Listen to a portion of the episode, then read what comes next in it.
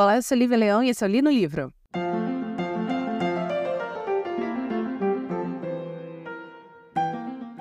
Pois muito que bem, a nova peça que teremos hoje, a terceira peça desse especial de peças do é, National Theatre, é uma peça extremamente famosa do maior dramaturgo do, da história da humanidade.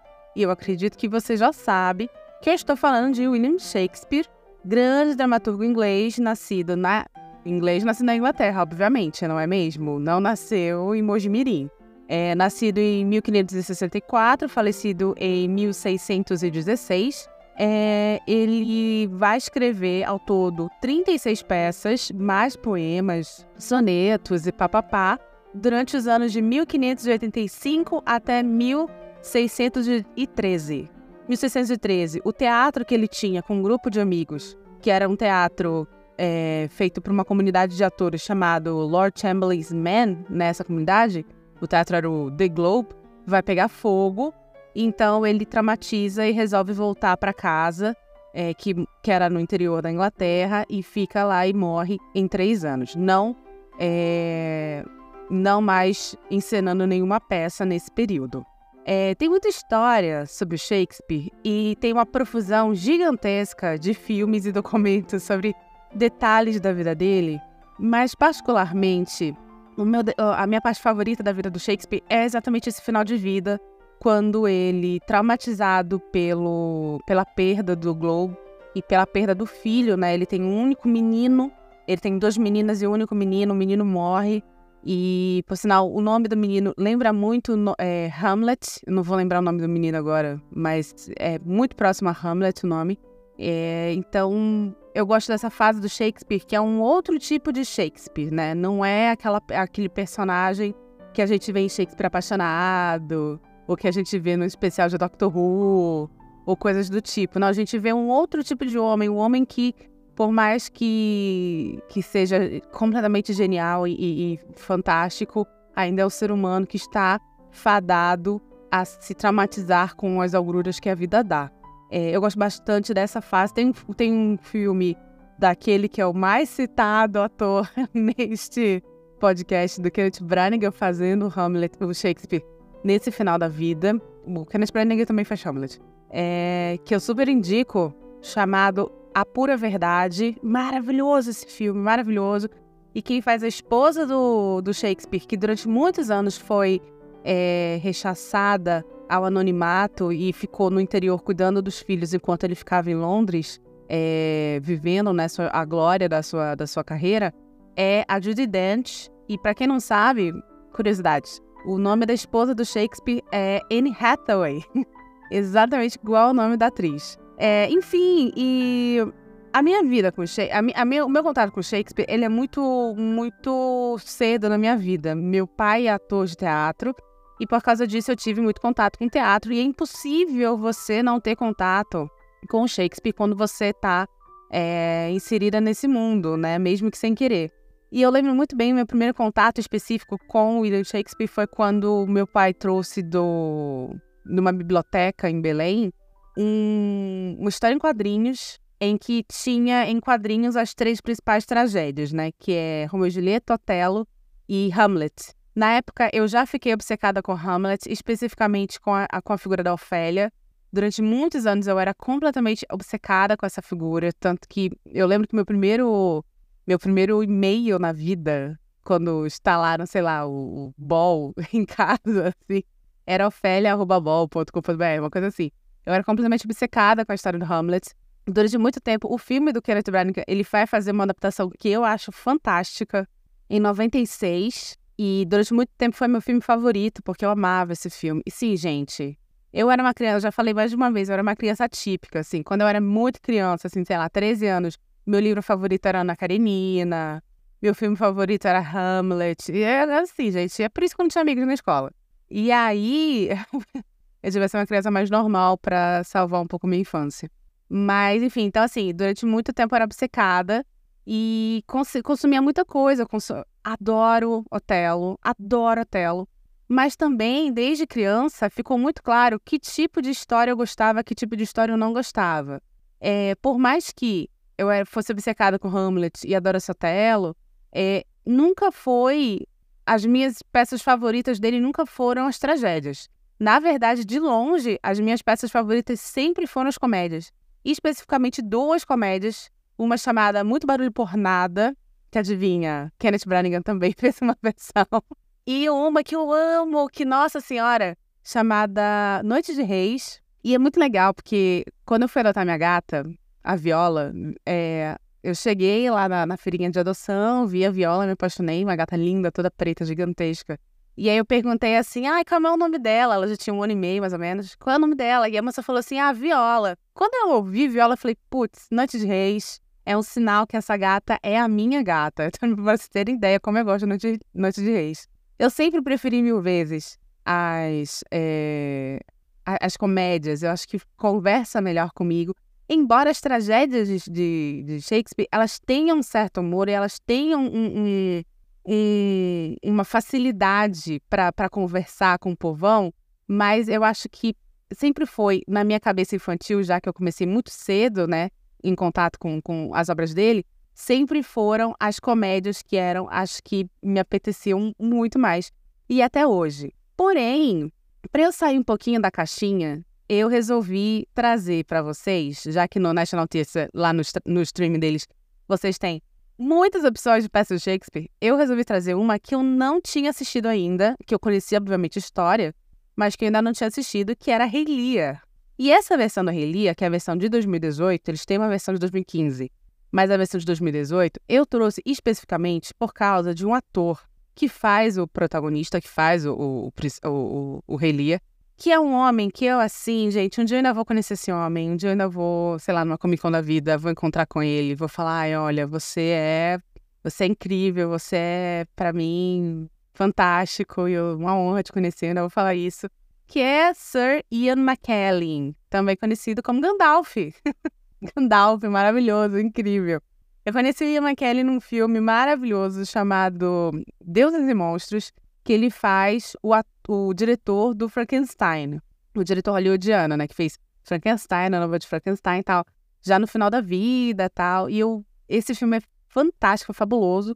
E foi quando eu virei fã do, do Ian McKellen, e aí depois, em seguida, veio Deuses e Monstros, e, e, enfim, o resto é história. Então, por causa disso, eu resolvi pegar especificamente esse, esse é, Rei Lear, é, embora tivesse, por exemplo, lá também de cara, assim, que eu lembro, tinha Muito Barulho por Nada, é, tinha também Henrique Quinto, só que o Henrique Quinto era com Kit Harington, que é o menino que faz o Jon Snow. E, gente, foi Jon Snow do lado de, de, de Gandalf, que aí você, é muito fácil a escolha, né? Então, eu preferi escolher Ian McKellen com seu Rei Lear.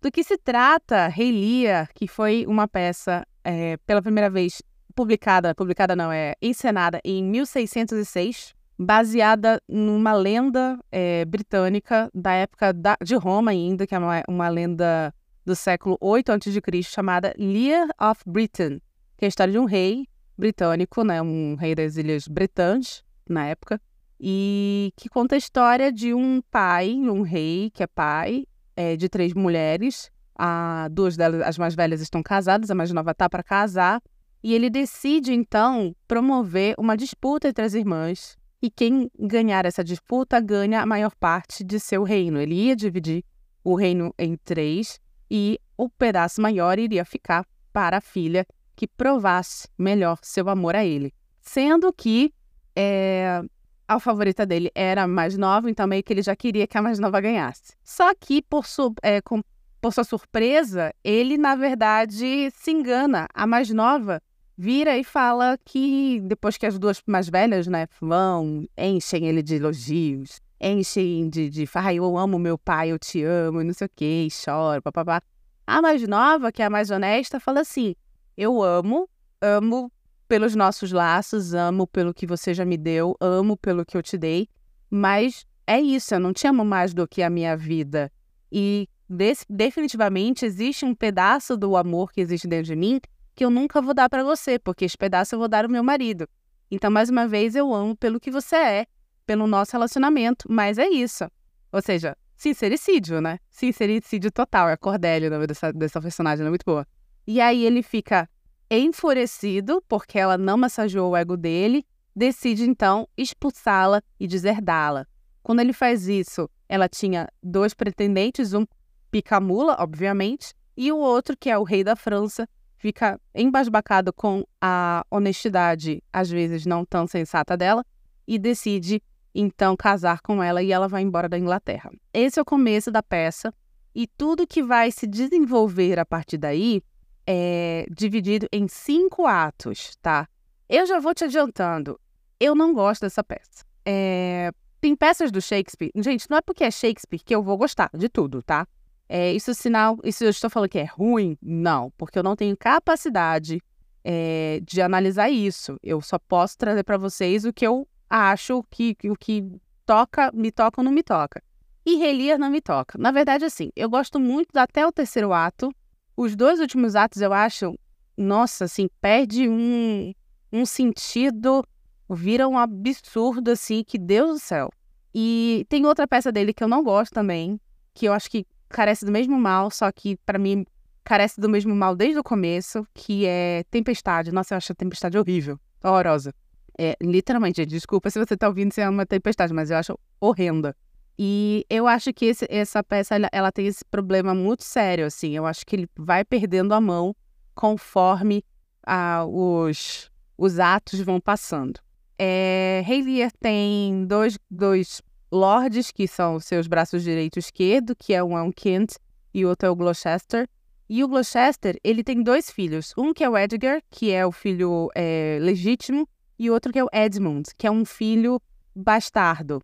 E o Edmund, ele me lembra muito, se você leu Game of Thrones ou assistiu o seriado, o menino lá, como é o filho do Rose Bottom, o Ramsay Bolton, que é aquele menino mega é, malvado, mega vilanesco, e que aí vai lutar contra o Jon Snow, ó, Jon Snow apareceu de novo, vai lutar contra o Jon Snow, e, e ele quer muito ser alçado a herdeiro legítimo, e tal, tal, tal. É a mesma situação, e, e para isso ele vai fazer as coisas mais atrozes do mundo, é, é muito isso que acontece com o, o Edmund. O Edmund, ele vai plotar contra o irmão que é herdeiro legítimo, que é o Edgar, para assumir o seu trono, para assumir a sua legitimidade e a sua herança. E é aqui que eu fico, começo a achar umas coisas meio, meio palha, assim. Claro, agora como adulta, né? Porque naquela época que eu era, que eu era criança e lia as coisas do Shakespeare, eu não, eu não questionava nunca. É, o Edmund chega com o Gloucester, com o pai, e fala assim: ai, nossa, descobri uma, uma carta aqui, e nessa carta teu filho Edgar tá falando que quer, sei lá, te destronar para ficar com tudo que é teu, não sei o que, não sei o que, não sei o que. E o pai acredita, acredita assim muito, muito rapidamente. Sendo que no começo da peça é muito claro que ele não gosta do Edmund, que ele sabe que tipo de pessoa o Edmund é. Se tu sabe que tipo de pessoa o teu filho sem caráter é, por que que tu acredita em tudo que ele fala? Contra o filho que tu sabe que nunca nem, nem mal falou de ti, sabe? Então, assim, é uns plot que eu acho meio, meio fraco, sabe? É, a, ao mesmo tempo, quando o, o Lear expulsa a Cordélia da, é, da, da Inglaterra, o Kent fica do lado dela e ele acaba expulsando o Kent também. É, o Lear, então, divide a Inglaterra entre dois, duas pessoas, que são as duas filhas e seus respectivos maridos.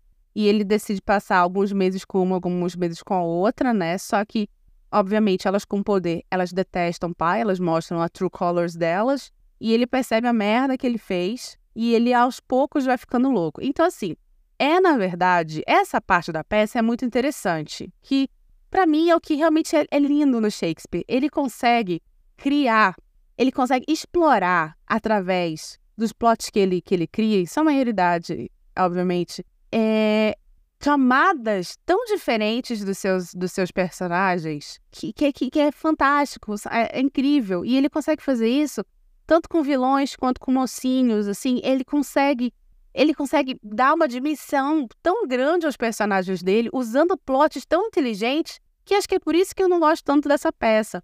Tem coisas no, no que eu gosto muito, que, por exemplo, essa descida à loucura que o Lear tem, quando ele percebe a merda que ele fez, não só com a Cordélia, mas quando ele percebe a merda que ele fez ao confiar nas filhas, porque o poder corrompe, e ele dá um poder muito grande na mão dessas meninas. É, a gente tem isso em várias peças dele. Não, não um caso de loucura. Quer dizer, caso de loucura também. Ofélia é, é uma situação dessa, né? Ela fica tão traumatizada e tão dividida com o homem que ela ama, que é o Hamlet, matando o pai dela, e ao mesmo tempo o irmão não tá nem na Inglaterra para acudi-la, que ela enlouquece. Essas descidas a, a, a, loucura, eh, Shakespeare faz muito bem e, e, ele consegue despertar na gente um interesse por esse, por esse tipo de temática muito grande. Mas, enfim, é, o Lia vai, vai ter essa, essa, essa descida à loucura, o Kent se disfarça e vai atrás do, do, do rei, e com o tempo o Gloucester também vai acabar se unindo a, a eles dois devido a uma tragédia. O que acontece é que o Edmund consegue o que ele quer, né? O Edgar é, é deserdado, vai seguir por aí, encontra com Lear também, é disfarçado, todo mundo disfarçado, disfarçado, todo mundo disfarçado. E aí as duas filhas estão dominando a Inglaterra, enquanto a Cordélia, que está na França, decide, descobre o que aconteceu, decide voltar para a Inglaterra e invadir com as forças da França a Inglaterra para tomar o trono de volta para o pai. Então aqui a gente vai ter uma guerra entre irmãs. Só que vamos lembrar que Cordélia é uma rainha francesa agora. E as duas irmãs são rainhas inglesas. Então a gente não tem só uma disputa de família, a gente tem uma disputa de traição de coroa. E aí o Edmund fala que o pai, que realmente sabia, o Gloucester sabia que a Cordélia ia invadir a Inglaterra com as tropas francesas, denuncia ele para as duas irmãs e as duas irmãs arrancam os olhos desse homem. E aí, para mim, que começa a cair, assim, a, a, a qualidade da peça, não pelo ato de, de, de gore em si, porque, né, Jesus, vamos, vamos saber que eu sou uma pessoa que, como almoço assistindo Sexta-feira 13. Então, gore não é o tipo de coisa que me, que me ofende. Mas aí começa a ficar um, um, um acúmulo de absurdos, assim, e uma transformação de, de áreas muito grande. Ah, o, o, o Albany, que é o marido de uma das, de uma das irmãs, vira casaca. E aí a, a Cordélia e o, e, o, e o Lia se encontram, mas a Cordélia perde a guerra e é presa com o pai. Aí começa a ficar, tipo, vira uma grande novela ruim. Desculpa, lindo. Por favor, não, não, deuses do teatro, não me matem. Mas assim, cara, depois da ser ato, é downhill essa, essa história. É downhill essa história. Mas antes de continuar, porque aí o bom da, da, do Relia é que existem muitas interpretações específicas para o papel da Cordélia. E vou dar um pausa aqui e vou chamar o patrocinador para a gente continuar conversando, só que não sobre os problemas da, dessa trama, mas sobre as interpretações dela.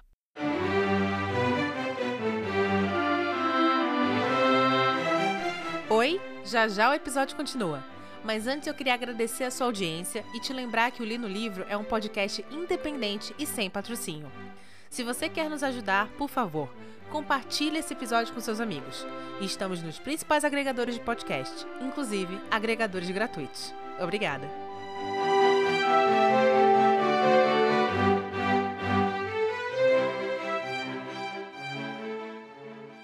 Pois muito que bem, as irmãs, elas começam, depois que elas se unem contra a Cordélia, elas começam a lutar uma contra a outra pelo amor do Edmund. Eu nem acho um cara tão incrível assim. Ele é um bom personagem, tá? Uma coisa que eu gosto muito de Shakespeare são os vilões. O meu vilão favorito, de longe de Shakespeare, é o Iago, do, do, do Otelo. Porque ele, particularmente, para mim, Lívia, tem os melhores solilóquios e ele quebra a quarta parede direto. Isso faz com que ele venda muito bem o peixe dele, que por mais que a plateia entenda que é um peixe podre, né, porque ele é um vilão, é cria uma conexão muito boa com esse personagem e eu acho ele fantástico, fantástico. É...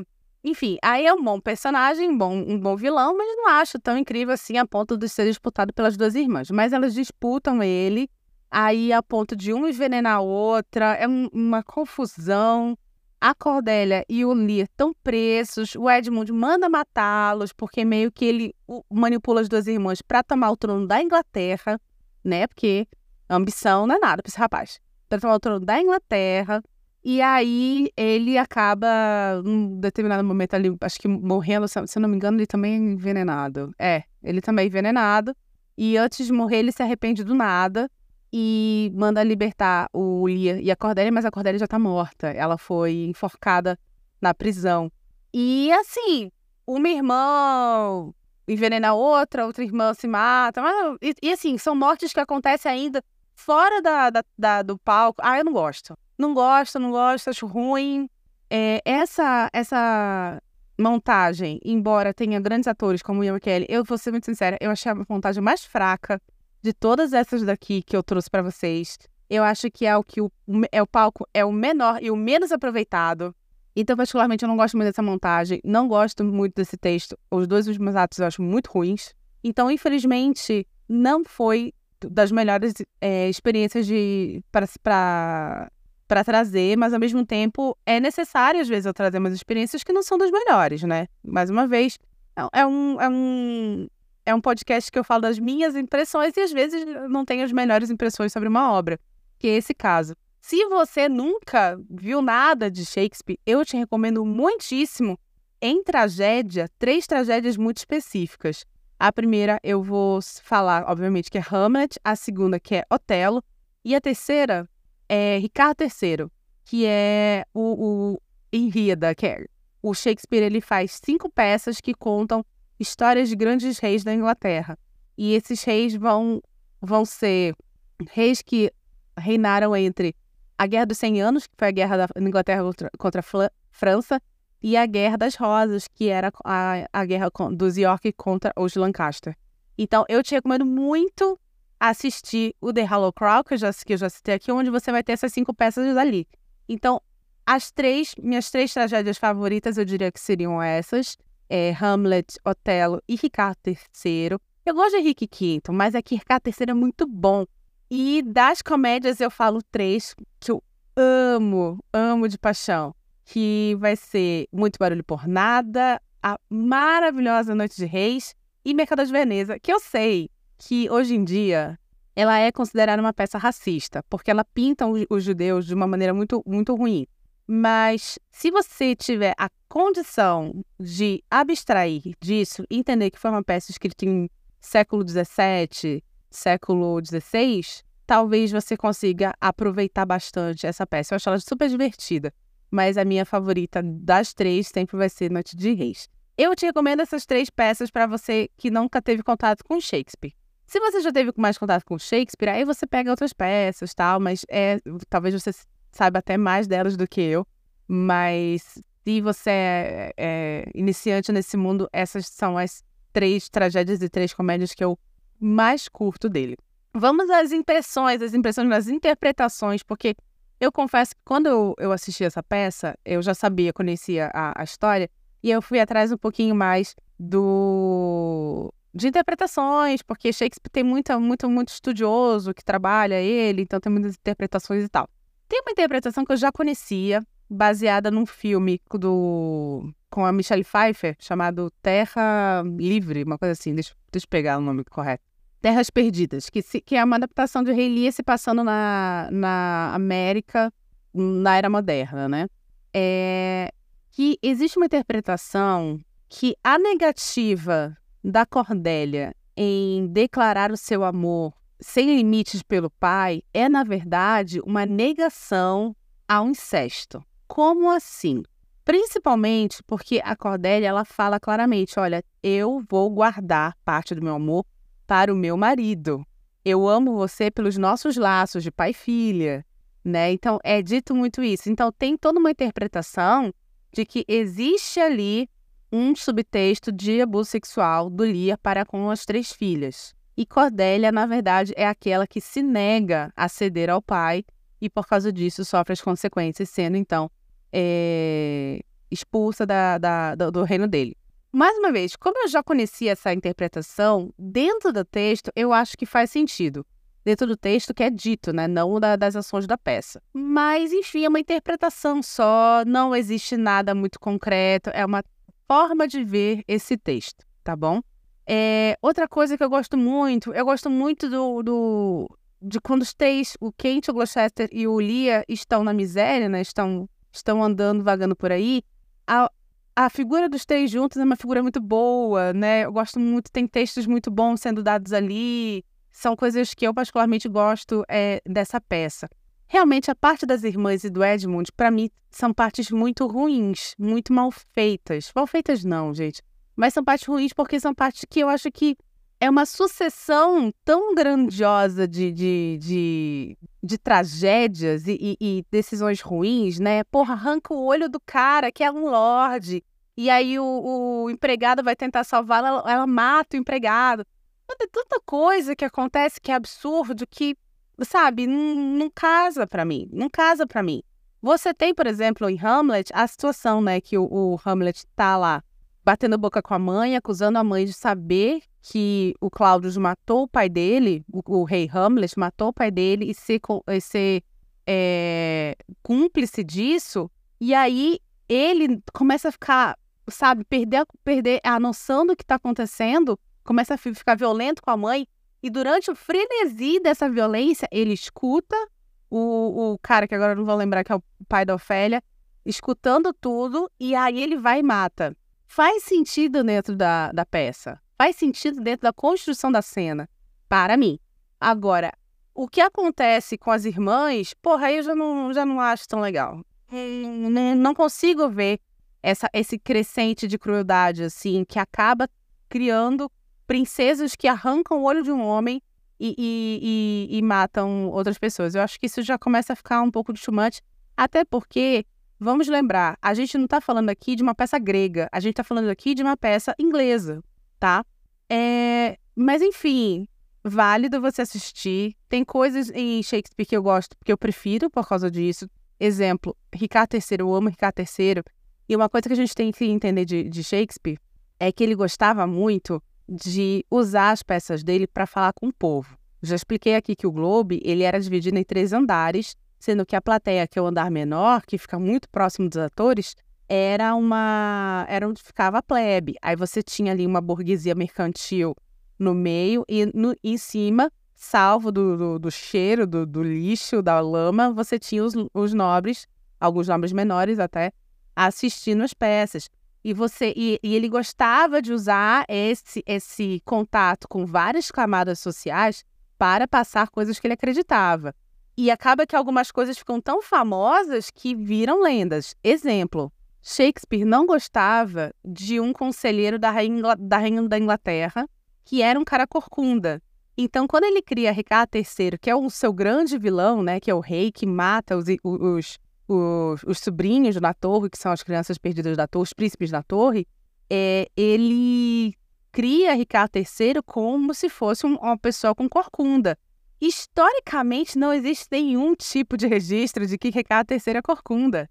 Ele faz isso para conectar a cabeça da plebe e mandar um recado para as classes mais dominantes de que aquela pessoa que estava ali do lado da rainha da Inglaterra, da Rainha Elizabeth, ele não gostava, ele não concordava com as coisas. Shakespeare vai fazer muito isso. Talvez me falte, para interpretar melhor Rei Lear, um conhecimento histórico disso. Talvez ele, com esse tipo de, de, de de decisão em plot esteja tentando comunicar ali uma coisa que historicamente eu não consigo pegar por ser uma mulher que, da era moderna que falta informação.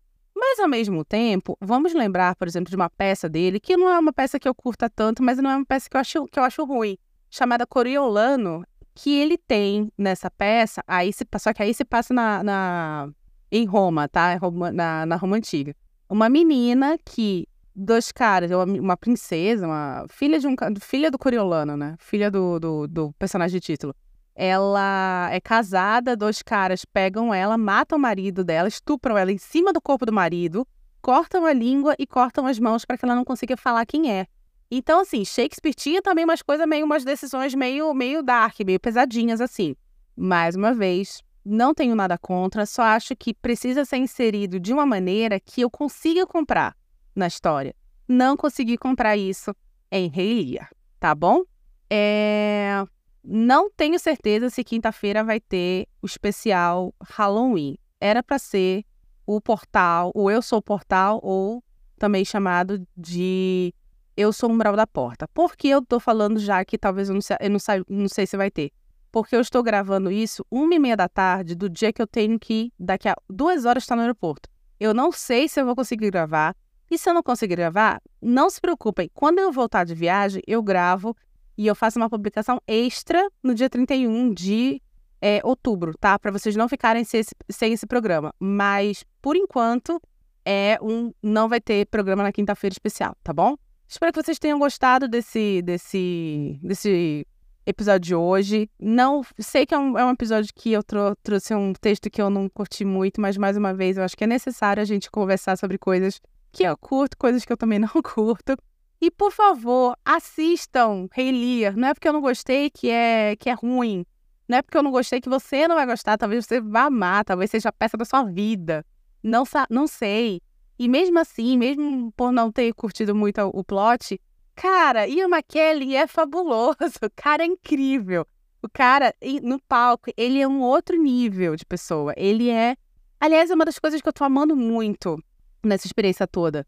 A capacidade de trazer, de, de trazer, não, de ter contato com atuações fantásticas.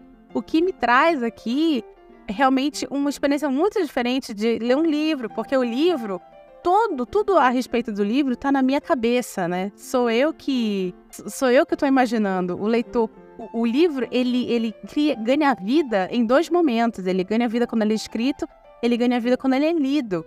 Então, aquela história ela ganha vida na minha cabeça. Então, o jeito que eu leio vai ser diferente do jeito que você lê. A peça de teatro não, ela é uma obra em conjunto. Você tá ali vendo aquilo, mas você também tem uma interpretação do autor, você tem uma interpretação do diretor, você tem uma interpretação do ator e você tem a sua impressão também, aquilo que essas três pessoas deixam marcados em você. Então, realmente está sendo fantástico por esse lado ter contato com, com, com performances tão maravilhosas. Então, por isso que eu continuo indicando aí o stream do National Theatre, que não é meu patrocinador, tá? Podia ser, porque eu tô pagando 63 reais nesse negócio. Mas enfim. Se você gostou desse episódio, por favor, compartilhe ele. Estamos nos principais agregadores. Agregadores pagos, agregadores é, públicos. Por favor, é, assine a nossa newsletter. Assim, tudo que eu citei aqui vai para você organizadinho, para você clicar, assistir o que você quiser, o filme que você quiser. É, estamos aqui todas as segundas-feiras às 17 horas. Em especial, neste é, outubro, temos o especial Halloween. Estaremos também, estaremos também com episódios extras às quintas-feiras. É... E é isso. Nos ajude compartilhando esse episódio, tá bom? Meu nome é Lívia Leão e esse foi o Li no Livro.